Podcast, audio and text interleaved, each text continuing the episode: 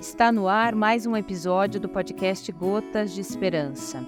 Espero que você aproveite muito o nosso programa, que sempre traz informações sobre a cannabis e toda a sua diversidade como planta, contexto social e cultural, e além, é claro, dos seus potenciais terapêuticos. Eu sou Cristina Segato, jornalista e apresentadora deste canal, e dou as boas-vindas a você que acompanha este episódio inédito do Gotas de Esperança. O podcast Gotas de Esperança é uma produção da Associação Abrace e vai ao ar toda sexta-feira às 16h20. Você pode acessar esse e outros episódios pelo Spotify, procure por Gotas de Esperança no aplicativo ou, se preferir, no site da Abrace. Anota aí. Abraça Esperança, tudo junto, sem cedilha.org.br. abraçaesperanca.org.br.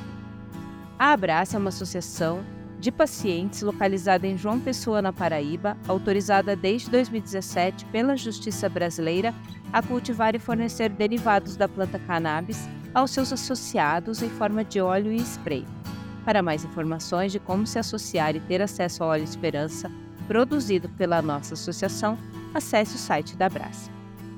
E hoje aqui no Gotas de Esperança nós recebemos a Renata Monteiro, farmacêutica com pós-graduação em homeopatia e cosmetologia, gestão em indústria farmacêutica, cannabis medicinal e farmácia clínica aplicada à prescrição magistral e também especializada em ciências psicodélicas.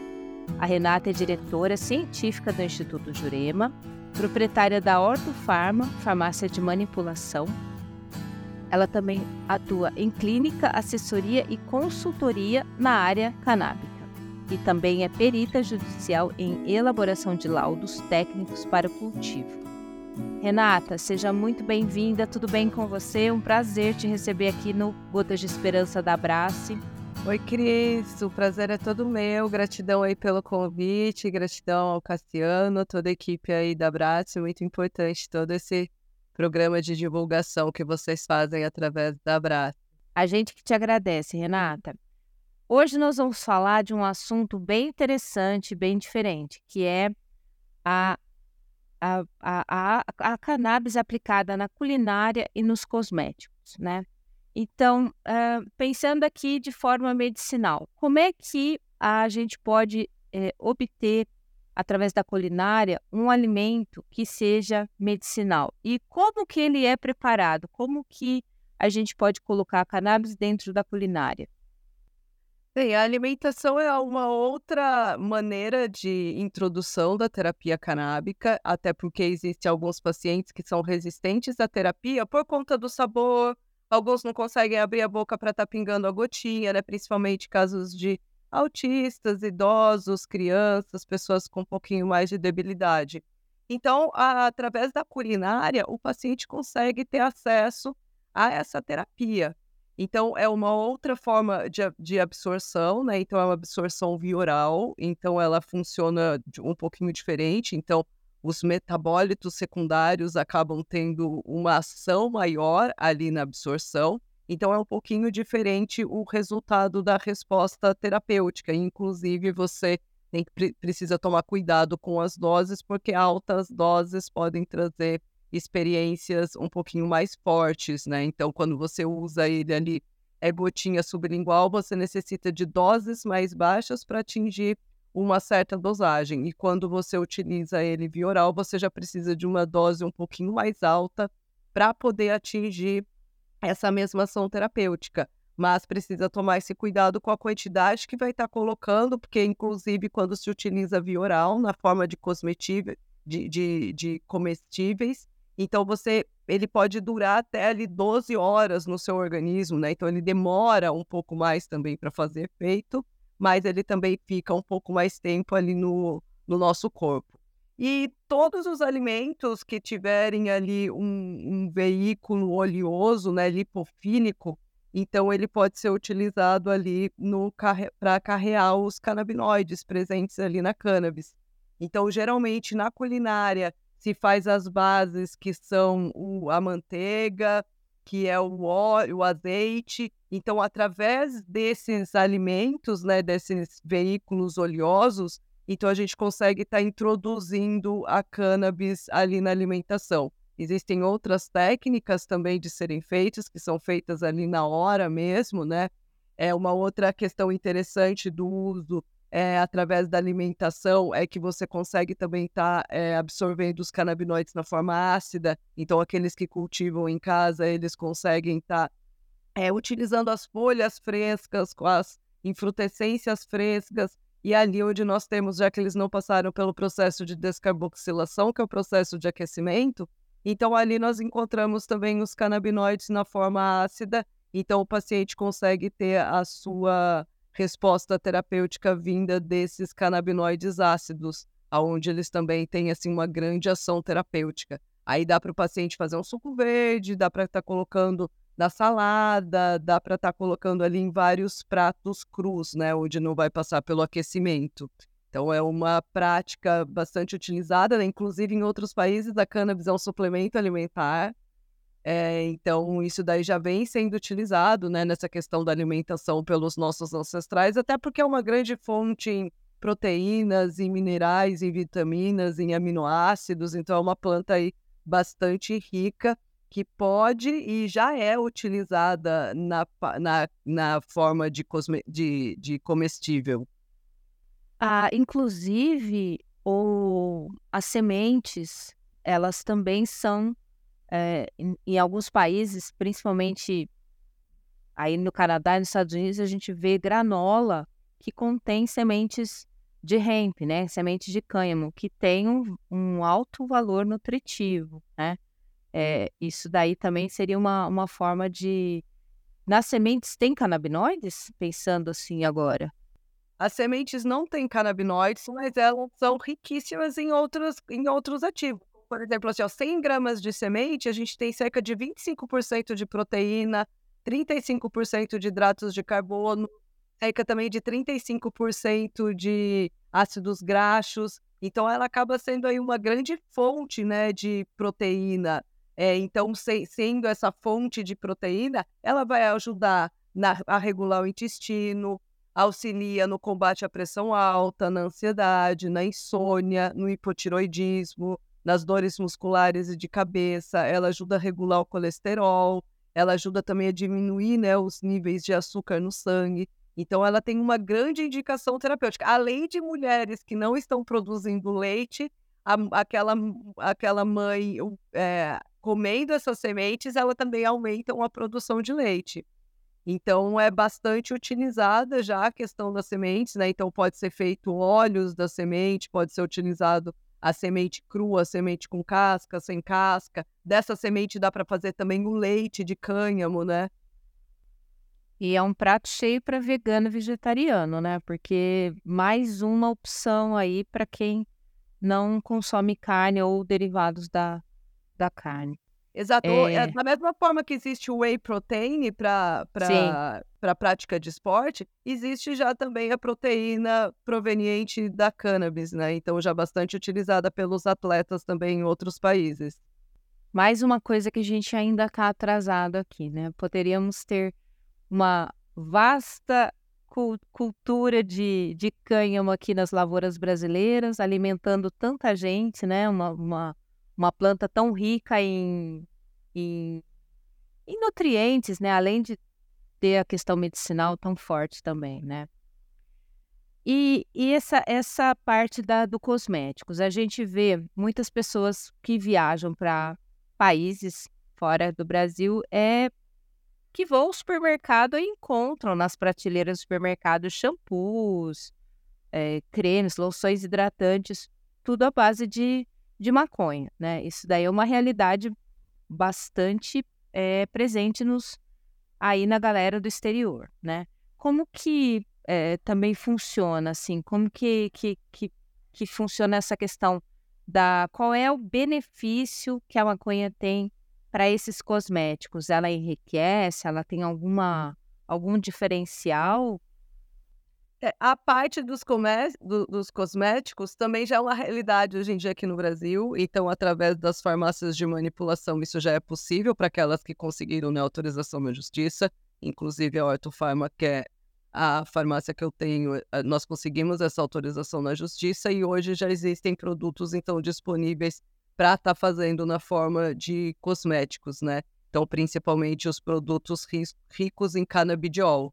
Então, a gente já sabe que a, cana, a, a planta não é só canabidiol, né? São cerca de 200 canabinoides diferentes, fora os terpenos, fora os flavonoides, e todos têm uma ação terapêutica, inclusive também tem uma ação terapêutica na pele, onde inclusive é, né, todos também já devem saber que nós temos um sistema endocannabinoide. Nesse sistema endocannabinoide, ele é repleto né, pelas enzimas, pelos receptores e pelos endocannabinoides. E esses receptores, eles estão presentes no nosso organismo inteiro, inclusive na nossa pele. Então, quando nós utilizamos os produtos derivados de cannabis de forma tópica, então nós temos também os benefícios na nossa pele. Então, ele tem ali uma ampla indicação terapêutica. Então, ele pode ser utilizado para acne, para eczema, para psoríase, para dermatite, para pele ressecada, para alergia, para coceira, é, para diminuição da produção de sebo né, excessiva. Ele também é utilizado como antioxidante, então ele previne o envelhecimento, e não só previne o envelhecimento, como ele também promove o rejuvenescimento da pele. Então ele trata, né, aquelas peles que já estão danificadas, então ele recupera aquele vigor, né, o brilho, a elasticidade. Então ele ajuda também na produção do colágeno, né? Então ele faz de forma endógena que a nossa própria pele produza mais colágeno ele também auxilia no processo de cicatrização da pele. Então, pessoas não só. A, cannabis no uso tópico, ela não é só utilizada na parte de cosméticos, né, que é para é, anti-envelhecimento, que é para prevenção, mas ela também é utilizada na forma de tratamento. Então, ela auxilia bastante nos processos de cicatrização da pele. Ela também é utilizada como anti-inflamatório, como analgésico. Ela também auxilia nos processos né, de alergia, de coceira, de feridas na pele. Então, a cannabis aí na pele, ela já tem uma ampla indicação terapêutica. E não só na pele, mas também no cabelo. Então, hoje já tem estudos sendo desenvolvidos, né? E, e, já publicados, inclusive, até porque hoje em dia já tem várias empresas aí de outros países já com linhas de produtos, não só para a pele, mas também para o cabelo. Então, já mostrando que ele ajuda não só no vigor, no brilho, no fortalecimento do fio, mas ele também, em doses baixas, ele faz com que aumente, volte a produzir, né, os fios de cabelo. Então, para aqueles que têm alopecia, a queda de cabelo, então o cabelo ali também volta a nascer. Então, na forma de um tratamento, aí também não só para a pele, mas também para o cabelo.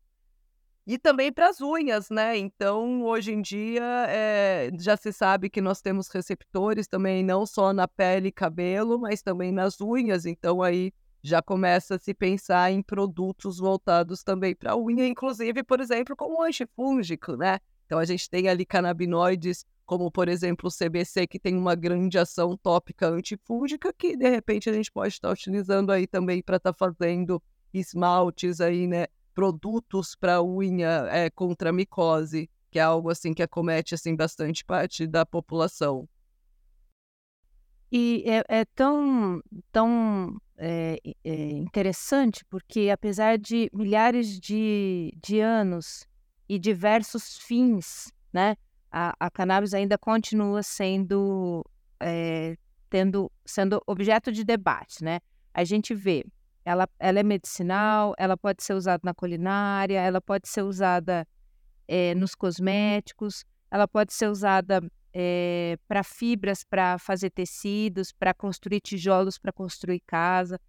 Ela é alimento, ela tem uma, assim, acho que é, é uma das plantas mais, me perdoe aí os botânicos, mas é uma, deve ser uma das plantas mais ricas, mais completas que a gente tem, que a humanidade tem, né? E pensando nisso, desde quando que a humanidade usa cannabis? A cannabis ela vem sendo utilizada pelo ser humano desde o início, né, dos tempos. Então, é uma das primeiras plantas a serem domesticadas e cultivadas pelo homem, tanto no contexto do uso terapêutico quanto no contexto do uso espiritual e também na produção de fibras. Então, ela é ali é, originária né, da região ali do do Himalaia, né? Então, assim, as últimas pesquisas dizem que ele começa ali no norte da China, ali onde hoje a gente conhece pelo Tibete, e ela vai se espalhando, então, ali por toda a Ásia, África, Europa, enfim, por todo o mundo, né? Assim, então, ela acaba sendo, assim, é, é, difundida pelo mundo, isso desde antes de Cristo, né? Então, a gente já tem relatos aí da utilização da cannabis registrados há cerca de 10 mil anos antes de Cristo, mas ela já vem sendo utilizada aí desde o final da Era do Gelo, então, ela já vem sendo utilizada. Gente, nós temos registros da cannabis na questão do uso terapêutico é, desde 2753 a.C., onde o imperador Shengnen é, cria a primeira farmacopeia, que é um compêndio de estudos das plantas utilizadas na época. E ali nesse, nesse compêndio, né, nessa primeira farmacopeia existente, então a cannabis já está lá presente para inúmeras indicações, inclusive para memória fraca, né? Então existe todo esse tabu de que a cannabis queima neurônios e que isso foi criado, né, ali por conta de um preconceito, é, que ela queimava neurônios é, através, né, esse esse tabu veio através de um estudo aí feito com macacos.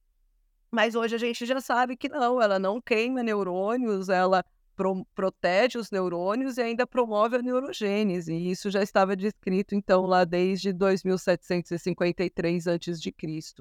Então, a cannabis já vem sendo utilizada, nós temos registros aí do uso terapêutico da cannabis também já desde 1400, então os primeiros registros de estudos clínicos mesmo da cannabis é, em 1980, aqui no Brasil, o professor Dr. Elisaldo Carlini, que é o pai da cannabis aqui no Brasil e o nosso é, é, patrono do Instituto Jurema, então ele já publicou aqui no Brasil mesmo o estudo comprovando o uso do canabidiol para o controle de epilepsia, isso desde 1980. Então nós já temos aí bastante, bastante tempo né, de utilização da cannabis e uma, uma planta totalmente segura, que nunca teve nenhum registro de morte ou efeito colateral grave com a utilização dela. Então ela vem sendo aí utilizada, ela chega no Brasil, né, através do, do povo escravizado, né, então dos africanos, através das, do calção, das bonequinhas ali, né, as baiones, então eles trazem essas sementes para continuar fazendo ter essa relação com o país deles, né, para ter todo esse conforto com essa planta sagrada. Então, é, maconha vem do quimbundo, né, que quer dizer erva mágica, erva sagrada. Então, foi a planta que eles trouxeram para trazer esse acalento aí nessas novas terras que eles estavam vindo. E ela chega também com a coroa portuguesa. Então, o próprio barco que veio, as velas, as cordas, tudo era feito do cânhamo e eles trouxeram também bastante semente de cânhamo para cultivar aqui no Brasil. Então, aqui no Brasil, entre o século, né, 1500, entre 1500, 1700, 1800, o Brasil aquele foi um grande cenário de cultivo da cannabis aqui em terras brasileiras. Então, nós já tivemos, inclusive, existe uma variedade da cannabis que é o, a cannabis é, sativa brasiliense, que é uma planta nativa aqui do nosso país. Então, ela já vem sendo né, utilizada, já foi bastante cultivada aqui no nosso país, ali através dos africanos, quando eles fugiam dos cativeiros, e os índios também fugiam dos cativeiros, então eles iam é, né, ali no refúgio deles, então os, os indígenas traziam a, a jurema e os africanos traziam a cannabis, e ali se formou o catimbó da jurema, e assim foi difundindo também pela população indígena do nosso país mas ela já teve aqui bastante presente. Né? Em 1904, inclusive, teve a primeira patente da cannabis, que foi esse é, o, o cânhamo brasiliense, né? conhecido aqui no linho brasilense, ou cânhamo brasilense, conhecido aqui no Brasil. Então, ele teve a primeira patente já aqui no dia 20 de abril de 1904. Então, já é uma planta que vem sendo aí utilizada pelo ser humano aí já há milhares de anos. Inclusive já esteve também presente na Farmacopeia Brasileira, primeira edição, até 1929, quando ela foi retirada da Farmacopeia Brasileira. Então já tem aí uma boa jornada, né? Inclusive a cannabis deveria ser um fitoterápico de uso tradicional, porque ela já é utilizada há mais de 30 anos, sem nenhum registro de morte, sem nenhum registro de efeito colateral grave. Agora, pensando na, na área de pesquisa, quais são essas áreas, áreas de pesquisas atuais relacionadas à cannabis na culinária e no cosmético? A gente pode falar da, da farmacologia, a gente pode falar da botânica. Quais são essas áreas que interagem com esse, com esse tema? É, a farmacologia interage, né, com o uso, tanto com o uso cosmético quanto com o uso culinário. Então, são, são é, formas de absorção diferentes, né? Mas vai estar tá tendo uma ação terapêutica, não importa se é na forma de cosmético, não importa se é na forma de culinário, então são bastante utilizados. A parte de pesquisa na parte de culinária ainda acaba sendo bem baixa, né? Porque como existe toda a questão da proibição, então acaba sendo aí complicado. Mas em vários países a culinária canábica já é algo assim que já vai é bastante difundido, né? Então, se, se, já existe a culinária canábica em vários países, então você vai em qualquer vendinha, você encontra os gummies, né, que são as gominhas, você encontra em diversas formas. Aí, precisa ser um pouquinho mais estudado, né? Precisa ter esse cuidado maior na hora de ingerir algo via oral, porque como eu disse, depois que você ingere, você vai sentir ali após duas horas, então às vezes a pessoa ah, utiliza, fala, ai, nossa, não estou sentindo nada, vou comer mais um. Aí vai lá, come mais um e acaba tendo aí certos problemas. E existe também não só os canabinoides dentro da culinária, então existem também os terpenos, né? Então hoje nós temos também uma linha de produtos terpenados com cacau, que o cacau também estimula o sistema endocannabinoide, e junto só com esses terpenos presentes na cannabis dentro da culinária, nós também já conseguimos estimular o sistema endocannabinoide e melhorar a produção dos nossos próprios endocannabinoides, trazendo equilíbrio para o nosso organismo. Até porque hoje nós já sabemos que os terpenos são eles os responsáveis pela absorção dos canabinoides no nosso organismo, e então eles estão totalmente envolvidos, né, nessa absorção e nessa melhor resposta terapêutica da terapia canábica. E a questão dos cosméticos, aí nós já temos um pouquinho mais de pesquisa, não aqui no Brasil, porque aqui no Brasil ainda a parte de cosméticos acaba sendo proibida, as farmácias de manipulação podem estar produzindo, mas via ação judicial. Então, existe uma lei ainda permitindo a produção de cosméticos aqui no Brasil. Mas em outros países já é bastante utilizado e já temos também bastantes estudos comprovando a eficácia não só como cosméticos, mas também como produtos dermatológicos para tratamentos né, de afecções da pele. Você falou em terpenos. É, só para a gente contextualizar, às vezes as pessoas estão aqui acompanhando e não, não, não sabem o que significa alguma, alguma das, dessas nomenclaturas. O que são terpenos? De uma forma bem simples para a pessoa que está aqui ouvindo a gente poder entender. Os terpenos são óleos essenciais encontrados na aromaterapia, né? Então, eles têm também propriedades terapêuticas, eles não são só aromas, então eles são responsáveis pelas características organolépticas da planta. Então, aroma, sabor, né? Então, assim, todo aquele cheiro da cannabis vem dos terpenos, mas eles não são responsáveis só por esse aroma. Eles são responsáveis pela modulação dos canabinoides dentro do nosso organismo. Ali nos tricomas, onde nós temos os princípios ativos da planta, que ficam na infrutescência partenocárpica, né? nós já sabemos que não é nas folhas onde nós encontramos a maior concentração. Então, nesses tricomas, nós temos canabinoides, terpenos e flavonoides. Esses terpenos eles são encontrados na cannabis, mas também são encontrados em outras plantas, são os mesmos terpenos. E na cannabis, então, tem um blend, né? Um, um complexo de terpenos ali presentes que tão, dão aquele aroma característico e também as propriedades terapêuticas. Eles não são só essências, eles são óleos essenciais, então ali ele tem propriedades terapêuticas que vão auxiliar no tratamento. Então, por exemplo, um linalol presente na cannabis que melhora a ansiedade, melhora o sono, ele também é encontrado na lavanda, né? Então tem ali o miceno, que é encontrado na manga, ele também é encontrado na cannabis. Tem o, o, o cariofileno, né, que é encontrado na copaíba, que é um potente anti-inflamatório, analgésico. Então, tem uma ampla indicação terapêutica. Ele também é encontrado na cannabis. Então, esses terpenos, eles são responsáveis pelo aroma, mas também tem a ação terapêutica específica dele e eles são responsáveis pela modulação dos canabinoides no nosso organismo. Hoje em dia já até se fala, antigamente se falava, ah, a planta sativa são as mais ricas em THC, as índicas são as mais ricas em CBD. Hoje a gente já sabe que não é bem assim essa variação e o que determina se ela é sativa ou se ela é índica são os canabinoides ali presentes naquela variedade. Interessante, muito bom isso. E é, pensando assim, se existe alguma preocupação em relação a efeitos colaterais é, desse uso tópico de produtos da cannabis é, em relação a produtos de cosméticos? Não, a não ser que a pessoa tenha algum tipo de alergia, né? Então, se a pessoa é alergia aos produtos né, da família Cannabaceae, então aí sim ela pode ter algum tipo de alergia que são erupções cutâneas, né? E isso não só no uso tópico, mas também no uso via oral, no uso inalado. Então, é uma forma de reação alérgica que se manifesta do uso da cannabis, são erupções cutâneas. Então, isso pode acontecer. É bem difícil pessoas terem essa sensibilidade, mas acontece sim de pessoas alérgicas, né?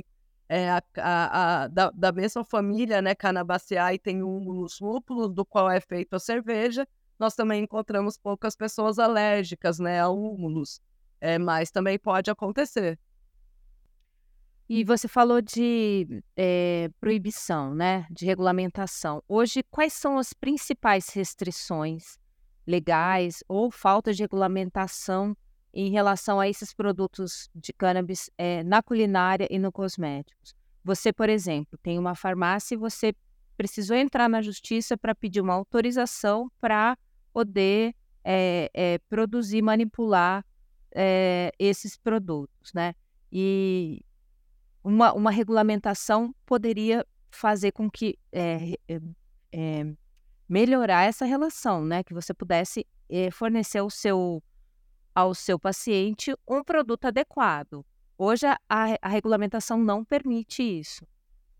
Exato. Hoje, só entrando na justiça, né? Assim como acontece com as associações, assim como acontece com o cultivo individual, assim como acontece com as farmácias de manipulação. Então, que acabam tendo acesso apenas via ação judicial.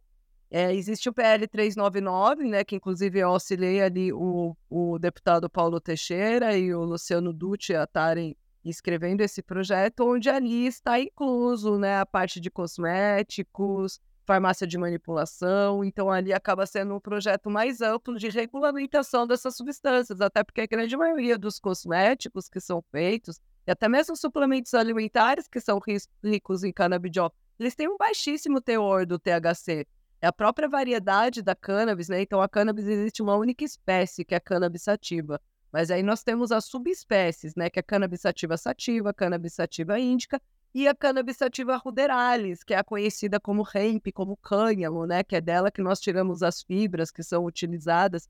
E hoje a grande maioria das indústrias farmacêuticas, inclusive, tem utilizado a Ruderalis para estar tá produzindo seus produtos para conseguir atingir a, regula a regulamentação que é até 0,2 ou 0,3% do delta 9 THC presente.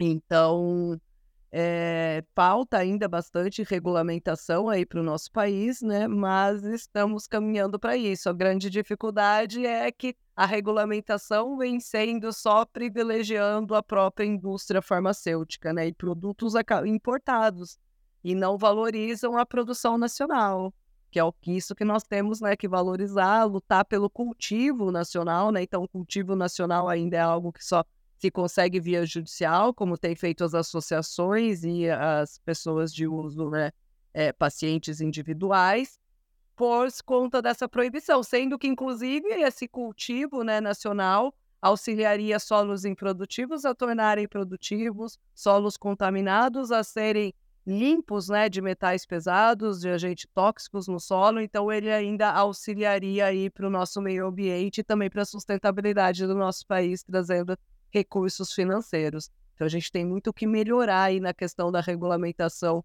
da cannabis aqui no nosso país, o que já é diferente em outros países, né, que já são produtos regulamentados, inclusive cosméticos e produtos alimentícios são de vendas livres, né, como um suplemento alimentar aí, então qualquer um compra em qualquer esquina. É, enquanto diversos países É, até estados dos Estados Unidos estão aí regulamentando, é, proporcionando mais riqueza para os seus países em termos de impostos, gerando trabalho e renda, fazendo a reparação histórica devida que tem que ser feita por conta da proibição e do encarceramento, né? É, que é uma também uma face muito muito importante dessa desse tema da cannabis, né? A gente está aqui no Brasil ainda patinando com essas questões é, tão obscuras, né? Tão uh, já derrubadas, mitos derrubados há tanto tempo pela ciência, é, e enfim. Mas você falou um assunto muito interessante que é a questão da recuperação de solos, né? É, o cânhamo tem esse poder, tem essa, ele, ele, facilita, ele ajuda a recuperação de solo, ele é um, um, uma, uma planta que vai ajudar no meio ambiente? Sim, vai ajudar e já vem ajudando muito no meio ambiente, né? Então, assim, a raiz da cannabis, ela tem a, a, a propriedade de puxar tudo do solo. Então, por isso que num cultivo é muito importante cuidar do solo da planta, né? Então, ser um cultivo orgânico, porque tudo vai para a planta. E da mesma forma que a planta, a cannabis, a raiz da planta, ela puxa os nutrientes do solo, ela puxa também todas as outras substâncias. Então, se aquele solo tem metais pesados, né, tem ali é, é, produtos assim tóxicos, a, a cannabis também vai puxar. Lógico que essa planta utilizada para limpeza de solo, ela tem que ser utilizada só a fibra dela, né? A gente não pode estar utilizando ela para produção de remédio, porque esses metais pesados vão para o remédio. Por isso que a gente tem que sempre tomar cuidado de como estamos cultivando o produto para uso terapêutico. Então, sempre que plantamos num solo contaminado, esse solo é limpo. E além disso, então, por exemplo, existem algumas culturas que você só planta aquilo. Então, por exemplo, algodão. Ah, só planta algodão, algodão, ou, né, o eucalipto, o, né, o, ali que você vai plantando e aquilo vai destruindo todo o solo e ele não regenera o solo, né? A cannabis não, a cannabis você vai lá, usa cannabis, ela fortalece aquele solo, você planta uma outra planta, aí você vai fazendo ciclos e consegue plantar, né? Fazer a questão da agrofloresta, então cultivar cannabis também junto com outras plantas, que ela também se dá bem. Então é muito importante essa questão para o meio ambiente, sim. Sem contar que através da fibra, né, nós fazemos toda a parte de construção, então ela vem substituindo o plástico, que é um grande aí problema, esses microplásticos aí nos nossos oceanos. Então, é na construção civil, então é uma, uma fibra totalmente aí resistente, né? Então, hoje em dia tem o rape concrete também utilizado. Ela vem substituindo ali o petróleo, então, sim, ela vem ajudando bastante para a sustentabilidade do nosso planeta. É a planta do futuro, né? Só não vê quem não quer. Do passado gente... para o futuro, né? Porque é, é do pa... da ancestralidade. É, como diz o, o Krenak, né? O futuro é ancestral, né? Exatamente. E a, e a maconha está nisso, tá? Nesse futuro ancestral que a gente precisa realmente pensar, porque não vai dar tempo, gente. Não vai dar com tempo. todas as plantas, né? Que na verdade a gente está, né? caindo no esquecimento da fitoterapia, do uso das plantas, desse uso ancestral, do uso tradicional e cada vez mais indo para um sintético, para moléculas isoladas, né? Que é isso que a indústria farmacêutica vem trazendo para a gente aí desde a época de Rockefeller. Com certeza. É, a Revolução Industrial foi o início do fim do mundo. Mas enfim, esse é outro assunto. Mas deixa eu fazer um comentário aqui. Você falou de fitoterápicos. Eu, eu tive uma experiência essa semana é, meu pai toma omeprazol há muitos anos. E eu falo para ele, pai, por favor, não tome omeprazol. Não é bom. Tenta espinheira santa. Comprei em cápsula, comprei, aliás, comprei uma tintura, porque, claro, a tintura tem o gosto, é amargo, né? É, também comprei a folha para ele fazer chá, enfim. E aí, essa semana ele me disse: Ah, eu, eu estou usando cápsulas de espinheira santa, não uso mais omeprazol. Olha, que eu fiquei muito feliz, porque é a melhor troca que uma pessoa pode fazer. E diz que está indo super bem, não tem mais dor de estômago. Então, de fato, né, a gente tem que olhar para a cultura, para essa é, possibilidade dos fitoterápicos que cuidaram da humanidade até, desde que a humanidade existe até, sei lá, 1950, porque a gente teve uma revolução é, farmacológica de medicamentos há pouco tempo, não é tanto tempo assim, né? 100 anos, mais ou menos. Eu acho que, que a gente pode pensar nisso, 200 que seja, enfim. O novo é essa revolução dos medicamentos, né? Essa medicina tradicional que foi criada, né, após Rockefeller, onde todos tomam a mesma dose, o mesmo medicamento, produtos isolados e padronizados. E tirou, inclusive, essa questão do tratamento personalizado, de se ver o paciente como um todo, né? Que isso é algo que a terapia canábica também vem trazendo de volta. Então, o médico, ele ele não dá para ele olhar mais só para uma parte do paciente, ele tem que olhar para o paciente como um todo, para aí sim ele poder ter um bom resultado na terapia canábica. Perfeito. Rê, foi um prazer conversar com você, Renata Monteiro, farmacêutica, diretora científica do Instituto Jurema. A família Abraça agradece seu conhecimento, sua participação aqui. A gente está encerrando o nosso episódio. Queria que você deixasse aí sua mensagem, seu recado, para a gente poder encerrar prazer foi todo meu. Gostaria de agradecer mais uma vez aí o convite. E o recado é para que cada um plante essa sementinha, né? Então, não só no seu quintal, mas na casa, na mente das pessoas, para que a gente possa expandir a mente das pessoas, para que todos possam quebrar os preconceitos, quebrar os tabus que foram criados a respeito dessa planta, que é uma planta aí já utilizada pelos nossos ancestrais há milhares de anos e que vem trazer aí um benefício para nossa vida, para nossa saúde, para nossa vida espiritual, para o nosso planeta, para a sustentabilidade, inclusive para o nosso país, podendo inclusive gerar muita renda financeira para o nosso país, com essa imensidão de solos improdutivos que nós temos, né? Que nós podemos inclusive tornar eles produtivos. E é isso. Muito obrigada, Renata. O Gotas de Esperança é o podcast produzido pela Associação Abraço, trazendo entrevistas e debates sobre o cenário do uso da cannabis terapêutica no Brasil. Toda semana um novo episódio no nosso canal no Spotify e você pode acessar também no site da Abraço. Te espero na próxima semana. Um abraço, até lá!